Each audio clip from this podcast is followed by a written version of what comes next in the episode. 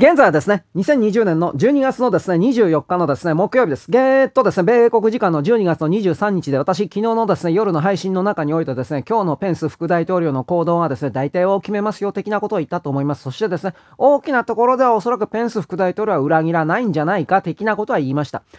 えー、でね、まあいろいろあり、あったんですけど、多分そうじゃねえかなと思います。でね、基本的にはこの、選挙人投票の名簿というかそういうものはペンス、ペンスさんのお宅に届いたわけではないと思うけど、まあホワイトハウスなんだろうけど、あの、そのことにおいてですね、一応ペンス副大統領は、不正があったと言われる州に関しても、受け取ってはいます。本人が受け取って別に反抗したわけじゃないんだろうけど、ただね、問題はそれを認めるか認めないかという段階になってます。米国のですね、米国国民たちが SNS なんかでも言い出してるのは、これあの、意図的に1月の6日まで、まあ、上院におけるですね、そこまで引っ張って、なんていうかな、米国の国民に自分たちの国が完全に奪われていたということを周知徹底させるために、あの1月6日にトランプ大統領がワシントン DC にですね、今度不正選挙云々に関して集まれ的なことのですね、デモの呼びかけをしているということを私言ったと思いますけれども、そう、昨日ぐらいの時点でさらに、えー、トランプ大統領が YouTube 含めていろんなところで、今回の不正選挙、つまりどれだけ選挙がですね、盗まれていたかということに関して我々、私、トランプは、あの、合衆国のですね、憲法に従って合法的にこれらに対するですね、救命、解明及びですね、対抗措置を取るということの動画を昨日、昨日でいいかな出してます。で、ここから考えたときに、米国の敵は誰なのかということをきちんと明らかにする流れを、優先しているのだとするなら、今日の時点で12月23日、米国の時点で、えー、で、ペンス副大統領が、とりあえず受け取らないよ、あ受け取る拒否という佐川さんみたいにね、あの、山戸、なんかそんなことしたらいけないそうですけどね、あ受け取る拒否、持って帰って、というふうなことはしてないみたいです。だから一応そのホワイトハウスのどこかのペンスさんの箱みたいなところにきっとあるんでしょうね。ちょっと俺わからんけど。ちなみに全然関係ないんですけど、あの、佐川急便で僕、あの、運転手さんとちょっとそういう話したことあるんですよ。あの、受け取り拒否とかそういうことを頻繁にやる人ってどうなの？つったら、うん、うん、まあ、1回で要注意になるね。要注意というのは2回目だったらもうブラックリストなんだって。と、まあ少なくとも僕のところを回っている佐川さんも、黒猫大和さんも、まあそれ以外2人しか聞いてないから知らないんだけど、言ってました。で、あのね、ひどいのは何だったかな？代金引き換えってあるでしょ？お金と品物引き換えって。そいつをね、佐川さんの話ね、これね。過去にね、なんか30万円ぐらい、まあ1個の荷物で30万円ではないんですが、複数の荷物で30万円ぐらいの総額のものをどっかに注文したんでしょうね。で、それを配達しに行ったら、受け取り拒否になっちゃって、えー、持って帰れとなっちゃって、おそらく佐川さんの内部の内規というものはちょっとわかんないですけど、内部ルールというものはわかんないですけど、多分それ運転手のせいになるのかな？ようわからんが、佐川さんはその配達地域の佐川さんはその個人宅相手に対して、まあ裁判を起こしたそうです。その後どうなったかは知りません。正直言うけど。まあ裁判を起こしたよということを聞いただけなんですが、だから、まああの、あなたもね、代引きとかや、代引きは今、そんな使う人いないかもしれないけど、まあ代引きとかね、そういうことあった時に、基本的には受け取り拒否的なことは、やんない方がいいですよってことです。ブラックリスト乗ったらね、あの、なんか、配達人の方が、あ、これ、このリスト乗ってから配達拒否、配達拒否ということがなんかあるみたいです。私初めて聞いたです。はい、え、そんな企業なのに配達拒否ってあんの？とか、なんかあるらしいです。あ気になる人は調べてください。どうでもいい話でしたね。で、まあこのペンス副大統領がですね、受け取った的な話において、じゃあどうなるのかというと、えー、っと、昨日の時点でそのジョージア州を含めていろんな疑惑の7州においては、言いましたね。州議会の側がこれ合法だよ。あ選挙人、これ、これとこれとこれ、こういう身元があって、これは大丈夫だよ。というふうなこと、州議会の方は出してんだけど、まあ、州知事の方もなんか出したらしいですよ。バイデンの側の方も。だけど、なんか、まあ、米国の国民はね、ツイッターでね、どうすんだよ、こいつら、と言ってます。本当に俺もそう思うよ。どうすんだろ、こいつら。それはね、昨日私夜言いました。トランプ大統領はやっぱり、えー、大きくは2つ。それはですね、プラン A はこのまま、えー、なんだろう、不正の州を含めて受け取って、またはペンスさんが拒否して、これペンスカードというふうに言われ、言われ出しておりますが、ペンスさんが1月の6日に、ああ、発議するよ。これ、疑惑の7種どうすんの？あ上院会員で投票するよ。とやるのか、またその投票やる前に、ああ、俺ペンスだけど、これ受け取れんわ。ダメだわ。会員行くわ。会員投票だわ。とやるか。これが大体プラン A の大枠です。で、プラン B。これがね、あ1月の6日の前にやるのか後にやるのか、それちょっと正直そこまでわからんのだけど、トランプ大統領が、あ、ダメだこら。反乱罪ね、反乱罪。俺 202D 条やってっから反乱罪。ああ、もう全部、全部抜っ殺せ。というふうな、これちょっと乱暴な言葉を使いましたが。でそれわからないんですよ。なぜならもうもう一日経たないとわからない。そう、今日な、なんでかというと、今日12月23日の時点で、ウィリアム・バー司法長官が正式にお辞めになって、えっ、ー、とね、6時間ぐらい前のツイートだったと思うんですけれども、きちんとホワイトハウスにトランプ大統領に挨拶をしに行きました。あありがとうございましたと。で、これはこのことに対して2つの勢力が、あ違った見方をしております。それは、トランプ陣営の弁護士団の方なんですけど、女性の方なんですけど、この方が、あの、なんていうかな、ウィリアム・バーは、ディープステイトのいわゆるあの、ソロスたちのバイデンたちの仲間だ。スパイだった。というふうなことを言ってですね、こいつは絶対ダメなやつなんだ。ゆ、こいつめちゃ許せねえ。というふうなことをですね、言っている。まああの、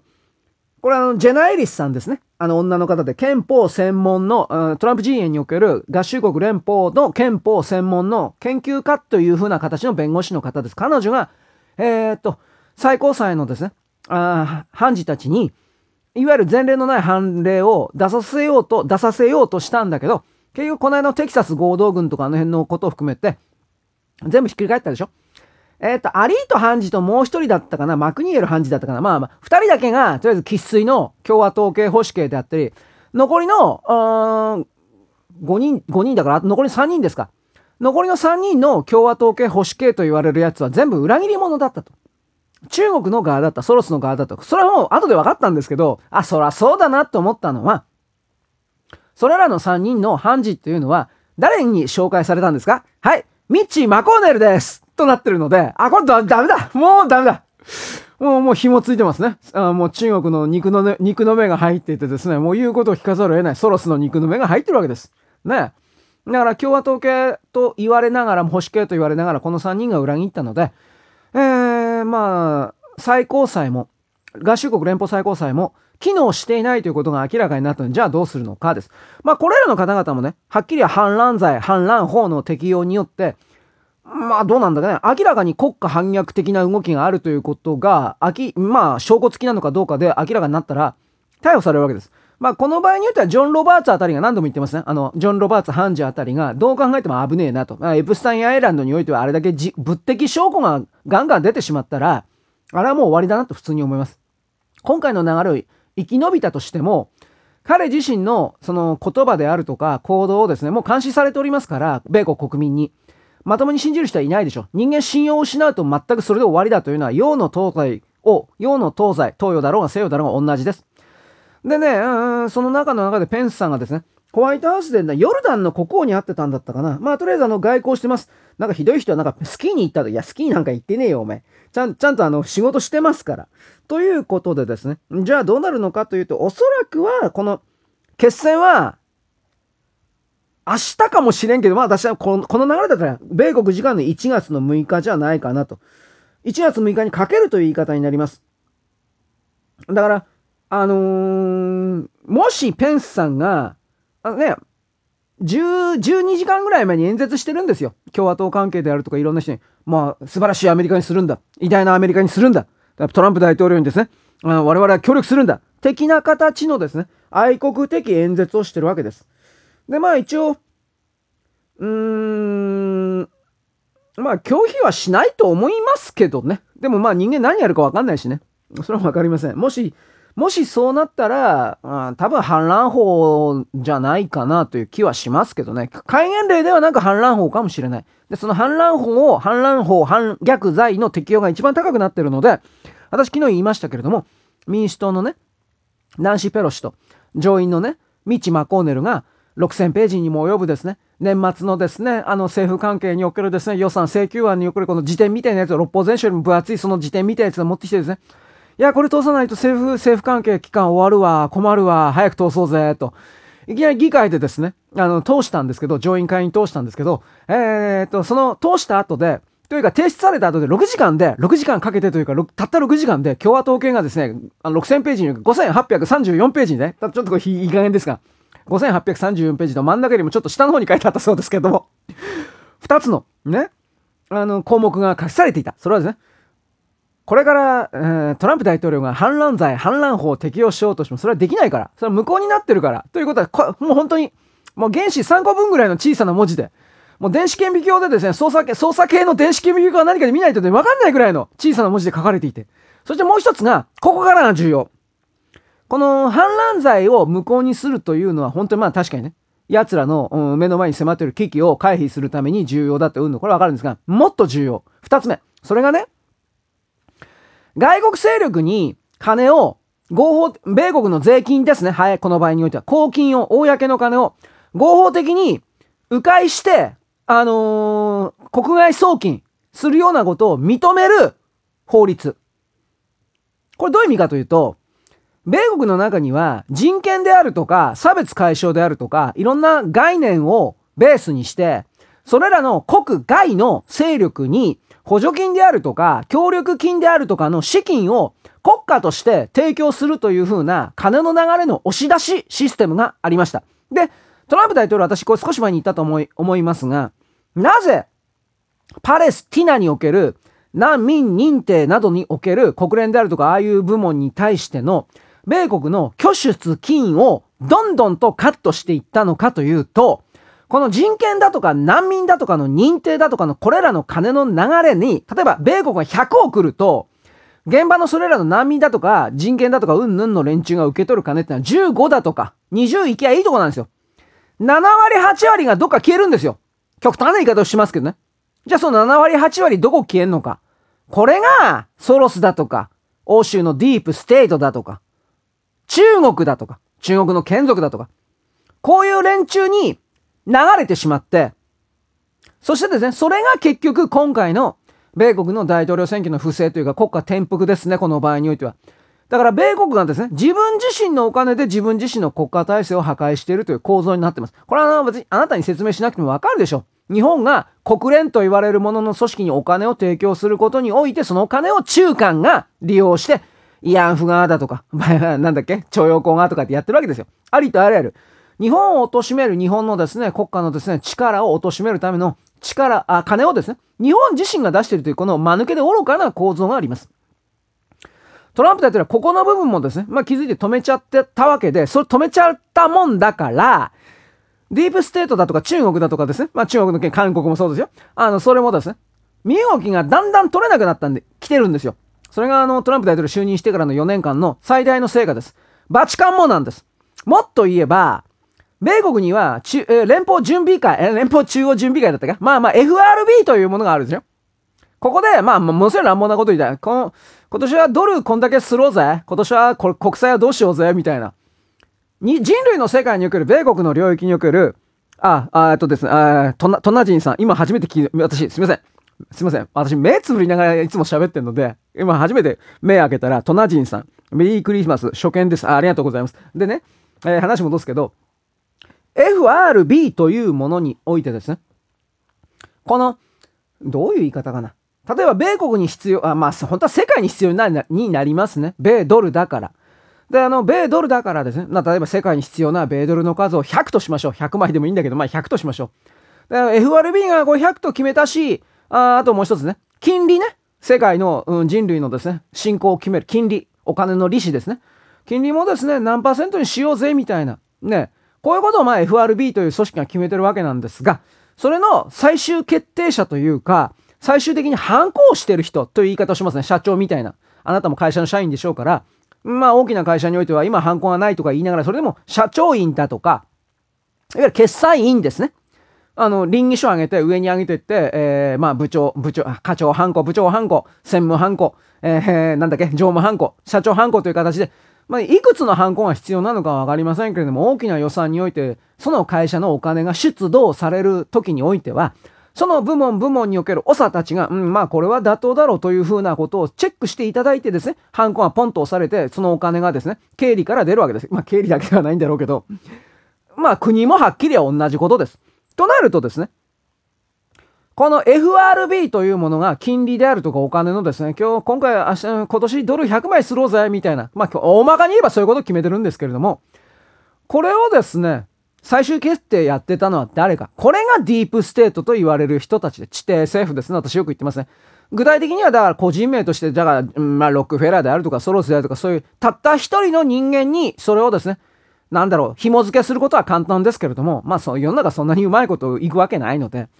複数います。それはね。そしてそれらが少数のネットワーク的なものを作っているという言い方をするんですけれども、